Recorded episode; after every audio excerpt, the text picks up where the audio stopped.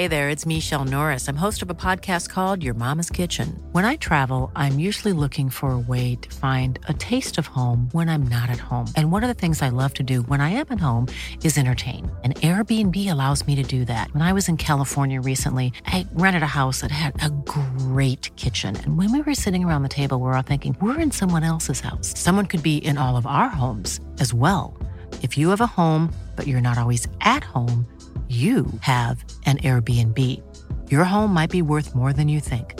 Find out how much at airbnb.com/slash host.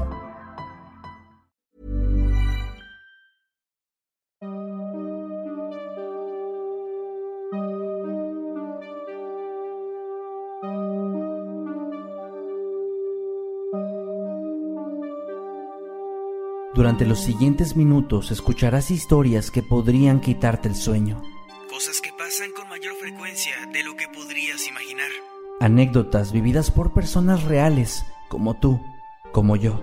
¿Estás listo para escucharlas? Así que ponte cómodo y apaga la luz, porque yo soy Emanuel Morales. Y yo Kevin García, y estas son las, historias del mundo creepy.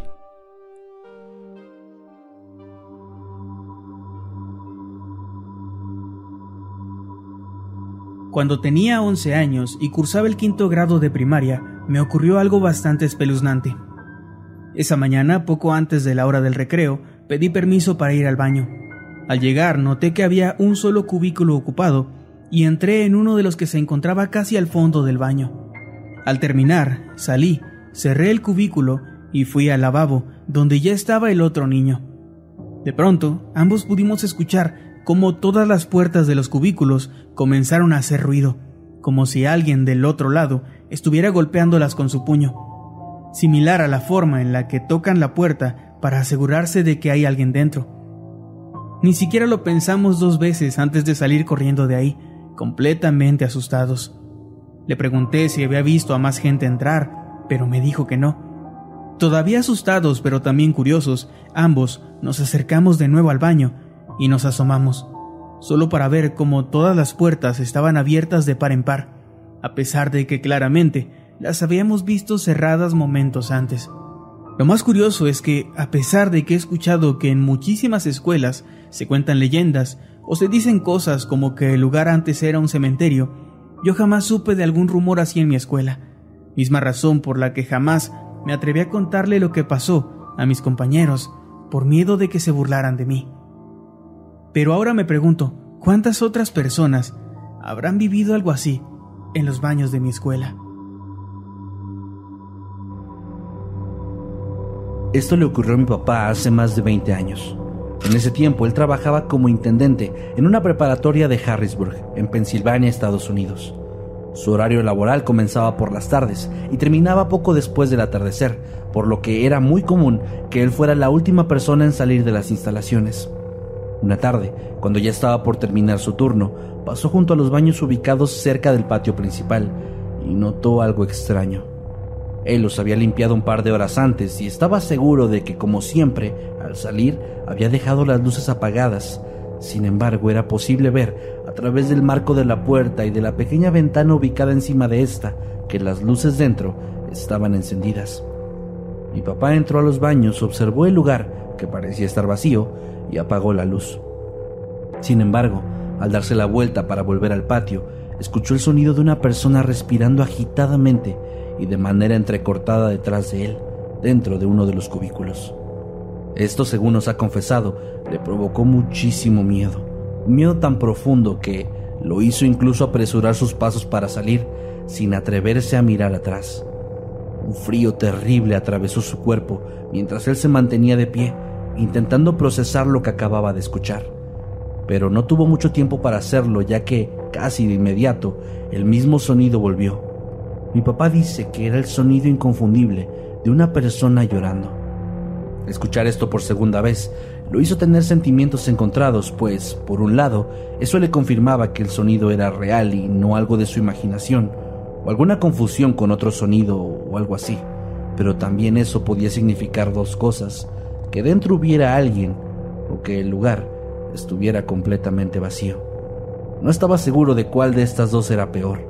Él siempre ha sido un creyente de lo paranormal, especialmente por muchas cosas que ha llegado a experimentar en su vida, por lo que verse envuelto en otra situación de esta índole no era algo que lo emocionara mucho. Sin embargo, la idea de que hubiera alguien dentro tampoco era mejor. Él no estaba calificado para lidiar con intrusos, pero no podía simplemente buscar un teléfono para llamar a la policía sin asegurarse antes de que realmente hubiera alguien ahí. como se supone que le iba a explicar a un oficial que escuchó a un fantasma? Sería ridículo.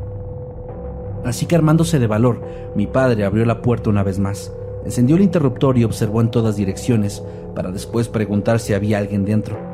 Para su sorpresa, recibió una respuesta o algo así. Pude escuchar de nuevo la respiración entrecortada de alguien y después a esta persona moviéndose dentro del último cubículo del baño. Mi padre, todavía muy nervioso, preguntó quién era esa persona y advirtió que iba a llamar a las autoridades, pues esta persona no podía estar ahí. Y entonces hubo silencio. Mi padre empezó entonces a caminar hacia el cubículo, todavía intentando advertirle al intruso que tenía que salir. Llegó finalmente a la puerta, la jaló suavemente y ésta se abrió dejando ver lo que había dentro. Encima del sanitario, en posición de cuclillas, había un chico, un estudiante de la escuela, de hecho. Mi padre pudo reconocerlo casi de inmediato, pues era uno de los alumnos más destacados de su clase y de toda la preparatoria. El joven estaba en un estado de shock, sostenía sus piernas con sus brazos mientras temblaba, completamente aterrado. Mi papá le preguntó qué le había pasado y qué estaba haciendo ahí, pero el chico no le contestó. De hecho, ni siquiera lo volteó a ver como si fuera indiferente ante la presencia de mi papá. Preocupado por lo que sea que le estuviera pasando, mi papá salió de inmediato buscando un teléfono cercano para llamar a la policía, pues el joven claramente necesitaba ayuda. Sin embargo, antes de salir del baño, mi padre escuchó al chico hablando, casi murmurando, repitiendo una y otra vez la misma frase. Ya vienen, ya vienen, van a destruirlas, ya vienen. A pesar de no tener ningún tipo de contexto, esa frase, que se repetía una y otra vez, hizo sentir escalofríos a mi padre. Finalmente las autoridades llegaron minutos después, hablaron con él y ayudaron al chico. Al parecer se había escapado de su casa esa misma tarde y sus padres ya estaban buscándolo. Según le comentaron a mi papá, este chico no tenía ningún historial de ese tipo de comportamiento, por lo que aquello había sido algo bastante inusual. Finalmente las autoridades lo llevaron a un hospital y mi papá pudo irse a casa a descansar. De hecho, después de eso nunca volvió a ver a ese alumno y se enteró tiempo después de que sus padres lo habían cambiado a otra escuela por razones que mi padre nunca llegó a conocer. A pesar de eso, de toda la situación, que si bien había sido un tanto extraña, pues todo parecía haber terminado ahí. Pero al día siguiente, mi mamá despertó a mi padre bastante preocupada. Él le preguntó qué pasaba y ella le dijo que tenía que verlo por sí mismo llevándolo hacia el televisor de la sala. Ahí estaban transmitiendo un reportaje en vivo. En la pantalla era posible ver una enorme torre comercial envuelta en humo. Se trataba del World Trade Center en Nueva York. Cada vez que mi padre me cuenta esta historia me dice que, en el momento en el que el segundo avión impactó contra las torres, él no podía dejar de pensar en las palabras que el chico había estado murmurando desesperadamente. Era claro que podía ser solamente una desafortunada coincidencia, pero por alguna razón él no lo sentía así. Incluso en la actualidad puedo ver cómo se eriza su piel cada que recuerda lo que escuchó ese día. Ya vienen, ya vienen, van a destruirlas, ya vienen.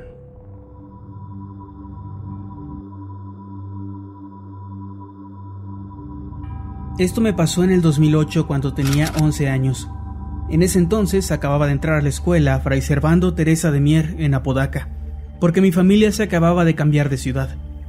Eran como las nueve de la mañana cuando le pedí permiso a la maestra para ir al baño. Ella me lo concedió y salí del salón. No había nadie en los pasillos de la escuela y las canchas también estaban solas. Recuerdo que de cierta forma me pareció extraña tanta soledad, pues aunque fuera horario de clases, lo normal era ver a uno que otro niño afuera, o algunos alumnos de otro salón en educación física. Llegué al baño, el cual estaba igualmente solo. Además, en este no había luz. No sé si no tenía o si simplemente en esa ocasión estaba apagada, pero todo estaba un poco oscuro y solo se iluminaba un poco con la luz del sol. Entré y me paré frente al primer mingitorio que encontré. Estaba en lo mío cuando comencé a escuchar que alguien estaba llorando. No era el llanto de un niño, sino el de un adulto. Al terminar de hacer mis necesidades, el sonido solo incrementó. Definitivamente había alguien llorando en los baños. No sabía si acercarme o no, así que solo dije, Hola, ¿quién está llorando? Pero nadie me respondió. Solo seguí escuchando el llanto. El único baño que tenía la puerta cerrada era el del final, donde también llegaba menos luz. Me acerqué lentamente y toqué a la puerta. ¿Está bien? ¿Quiere que le hable a alguien para que venga a ayudarlo? Dije. Pero el llanto solo seguía y seguía. Volví a tocar, pero siguió igual. La puerta estaba entreabierta, así que por la pequeña rendija que dejaba ver hacia adentro, me asomé. Y sentí que se erizaron los vellos de mi cuello cuando me di cuenta de que ahí no había nadie. Casi por inercia abrí la puerta de golpe y efectivamente estaba vacío. Nada más que la taza del baño y un montón de papeles sucios por el suelo. Lo más aterrador es que ni siquiera así el llanto paró, pues lo seguía escuchando claramente. Quien estuviera llorando ahí no se había ido, aunque yo no podía verlo. Regresé corriendo al salón y debía haber estado muy pálido porque hasta la maestra me preguntó si me encontraba bien. Yo solo le dije que sí, pues me imaginé que no iba a creerme. Además, me daba algo de pena con mis compañeros, pues yo era el nuevo del salón y no quería que me vieran como un cobarde. Es una tontería, lo sé, pero a los 11 años tenía todo el sentido del mundo. Meses después, cuando ya había hecho algunos amigos, les conté lo que había escuchado, y ellos solo me dijeron que era el fantasma de un profesor que al parecer se había quitado la vida en la escuela, solo que no en los baños, sino en la biblioteca. Pero decían que su fantasma aún rondaba por toda la escuela. No sé si a quien escuché en los baños era o no el fantasma de ese profesor, pero sí que había algo raro con esa escuela, porque no fue la única vez que llegué a presenciar algo paranormal, aunque sí la más fuerte y sin duda la más aterradora.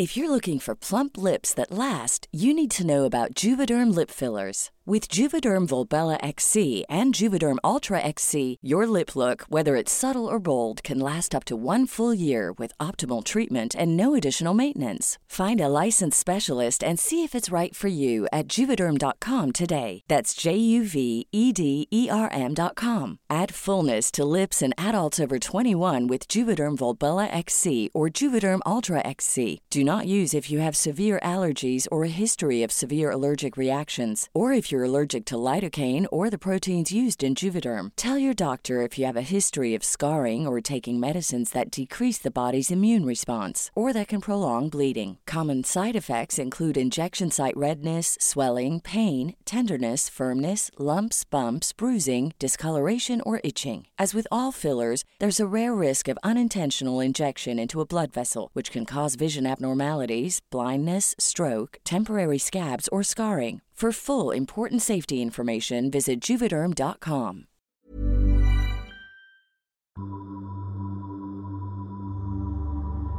Desde hace más de 10 años que no contaba esta historia, y por una buena razón, pues en su momento nadie me creyó, ni siquiera mis padres, pero fue real. Juro por Dios que fue completamente real. Yo estaba cursando el segundo año en la escuela secundaria. Mis padres, mi hermana y yo nos habíamos mudado desde la Ciudad de México hacia Morelia recientemente, debido a una oportunidad de trabajo para mi madre, así que aquel era mi primer año en una nueva escuela y un nuevo estado.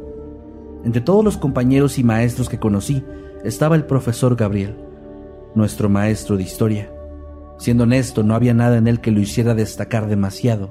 Era muy amable y a veces en medio de las clases solía hablar un poco de su vida privada, cosa de la cual nos aprovechábamos para evitar que nos asignara tareas o trabajos.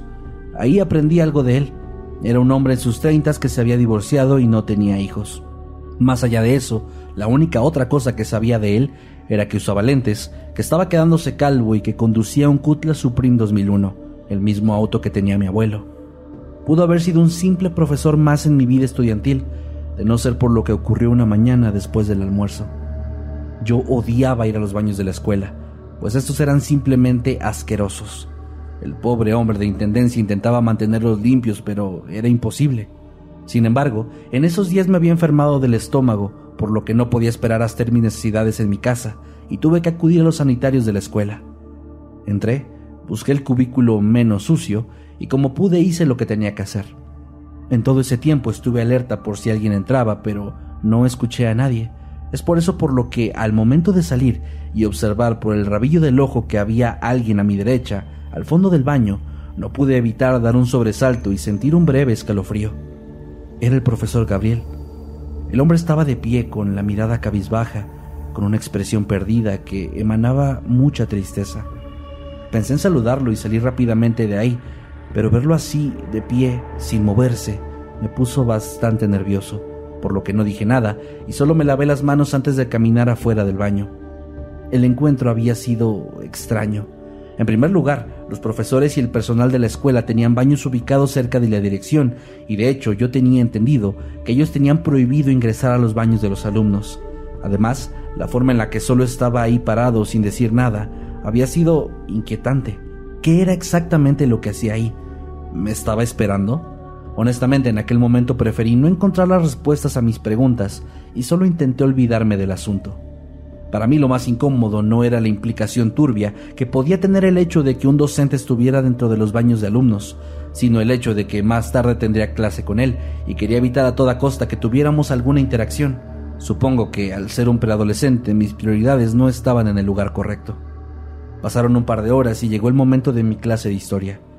Me llevé una enorme sorpresa cuando éste entró al salón de clases, porque si bien él estaba actuando con normalidad, algo destacaba muchísimo para mí. Tenía una ropa completamente diferente a la que había visto antes. Cuando lo vi en el baño, pude distinguir una bufanda azul y una camiseta blanca que tenía encima un chaleco oscuro. Pero el profesor había llegado al salón portando una camisa de cuadros roja y no había ningún rastro de la bufanda, del chaleco o del resto de la ropa que vi antes. Yo estaba muy desconcertado. Pensé que tal vez había ocurrido algo en el baño que lo había obligado a ir a su casa para cambiarse de ropa, pero esto no parecía tener mucho sentido. De hecho, su actitud era peculiarmente alegre ese día. Estaba haciendo bromas y en general lo podía haber relajado, algo que, una vez más, no encajaba en absoluto con el encuentro que tuve con él. Si bien ese día no interactuó directamente conmigo, me quedaba claro que o él no había notado que se trataba de mí cuando nos vimos, o simplemente estaba fingiendo que no pasó nada. De igual forma yo me sentí aliviado de que la situación no se tornara más incómoda. La verdad, incluso dejé de lado lo ocurrido ese día y probablemente hubiera olvidado por completo todo este asunto, de no ser por lo que ocurrió cuatro días después. Ese viernes, cuando llegó al aula, inmediatamente noté que su vestimenta era la misma con la que lo vi en el baño. Tenía la bufanda, el chaleco, la camisa, y aunque no lo tenía muy claro, estaba muy seguro de que su pantalón y calzado también eran los mismos. Esto me hizo pensar que de hecho nunca lo había visto antes con ese conjunto en particular, solamente el día que lo vi en el baño y ese viernes. Fue raro porque si bien eso me confirmó que no me confundí, y si se trataba de él días atrás, también parecía ser una coincidencia muy extraña. De nuevo no le presté mayor atención y el día terminó. En la salida incluso pude verlo caminar al estacionamiento, subir a su cutlas y salir de la escuela. Pero entonces llegó el lunes. Temprano los directivos convocaron a todos los alumnos al patio principal. Creímos que se trataba de la ceremonia de honores a la bandera, pero no era así. La directora, claramente afectada, empezó a decirnos que tenía un anuncio muy importante que dar. Con un nudo en su garganta, nos informó que el profesor Gabriel, nuestro maestro de historia, había muerto el viernes anterior, cuando estaba camino a su casa. Al parecer un camión que transportaba grava había perdido el control chocando con el vehículo del maestro, aplastándolo en contra de un muro de concreto, lo que lo mató casi al instante. Es difícil explicar la sensación que tuve al momento de escuchar esto. No solamente compartí el impacto emocional de mis compañeros por la pérdida de un maestro, sino que además mi mente inmediatamente me llevó al momento en que lo había visto en el baño. Era él, portaba la misma ropa y estaba claramente triste y confundido. Sé que puede sonar ridículo para algunas personas, pero yo no tenía, ni tengo, la menor duda de lo que pasó y de lo que vi. De hecho, a lo largo de mi vida he escuchado otras historias de personas que vivieron algo similar. Yo creo que esa mañana en el baño de hombres de mi secundaria vi el fantasma de mi profesor Gabriel. Sin embargo, Ese día, él todavía no había muerto. Como dije al inicio, no es fácil para mí contar esto. He recibido todo tipo de reacciones al hacerlo. Burlas, incredulidad y hasta preocupación por parte de mis padres de que yo estuviera alucinando o inventando historias para llamar la atención. Sin embargo, yo sé lo que vi. Sé que él estuvo ahí y me siento profundamente triste de pensar que quizás él estaba tan confundido como yo y no sé, la simple idea de que tal vez incluso ahora, trece años después del suceso, él pueda seguir ahí, triste y desorientado, me hace temer mucho sobre el destino que tendremos todos el día que nuestro tiempo en este mundo se haya terminado.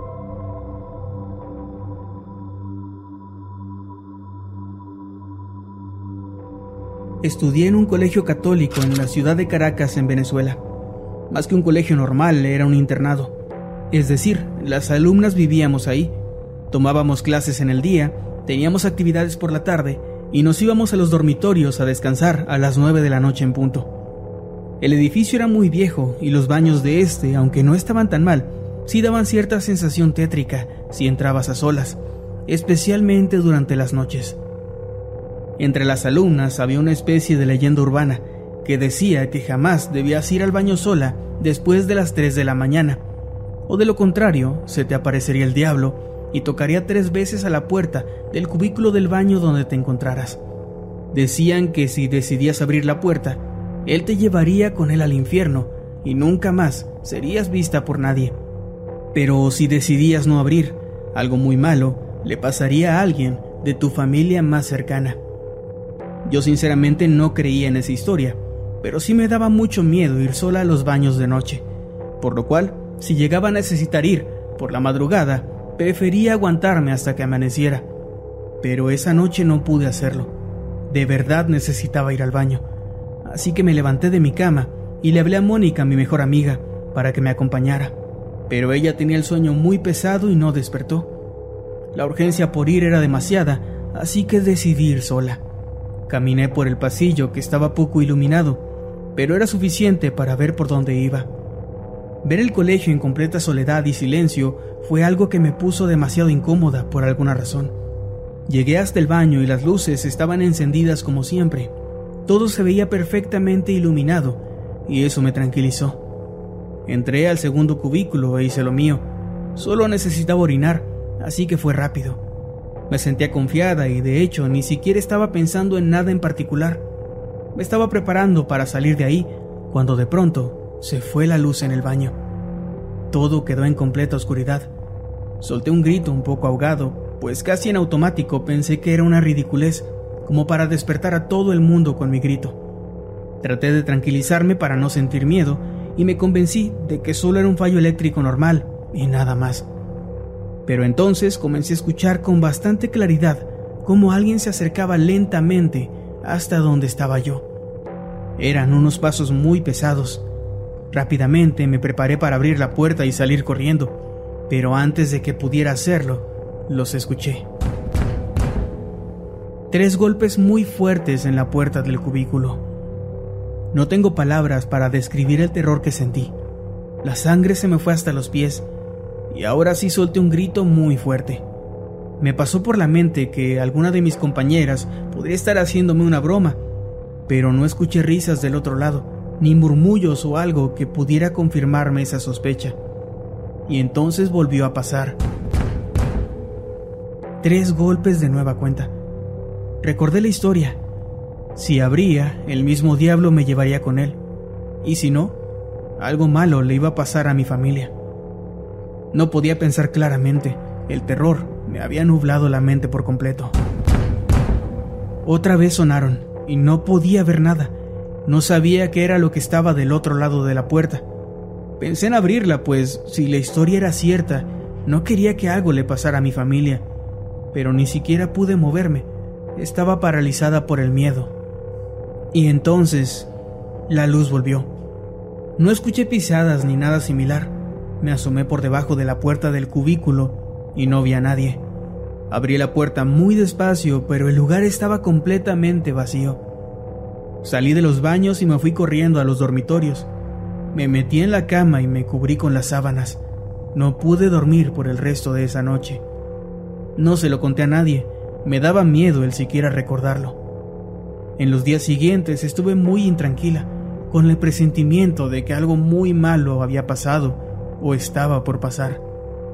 Tres días después de aquella noche, me llamaron para informarme de una tragedia. Mi padre había muerto. Lo habían atropellado mientras andaba en su motocicleta. Me regresé a la casa para estar con mi familia y nunca les dije nada sobre lo que viví. Simplemente no era el momento. Sé que cualquiera me puede decir que solo fue una coincidencia, que los accidentes pasan, pero no hay un solo día en mi vida donde no me sienta culpable por no haber abierto esa puerta, por tener tanto miedo y no reaccionar. Es algo con lo que supongo que tendré que cargar por el resto de mi vida.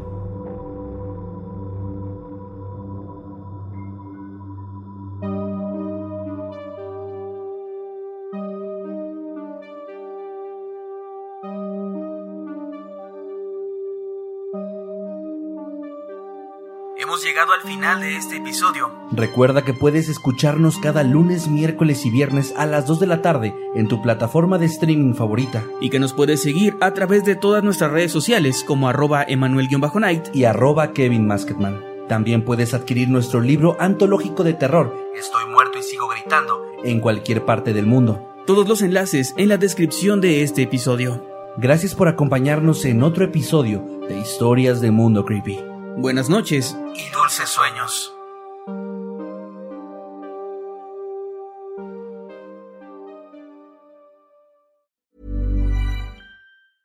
Small details are big surfaces. Tight corners are odd shapes. Flat, rounded, textured, or tall. Whatever your next project, there's a spray paint pattern that's just right. Because Rust new Custom Spray 5 in 1 gives you control with five different spray patterns. So you can tackle nooks, crannies, edges, and curves without worrying about drips, runs, uneven coverage, or anything else.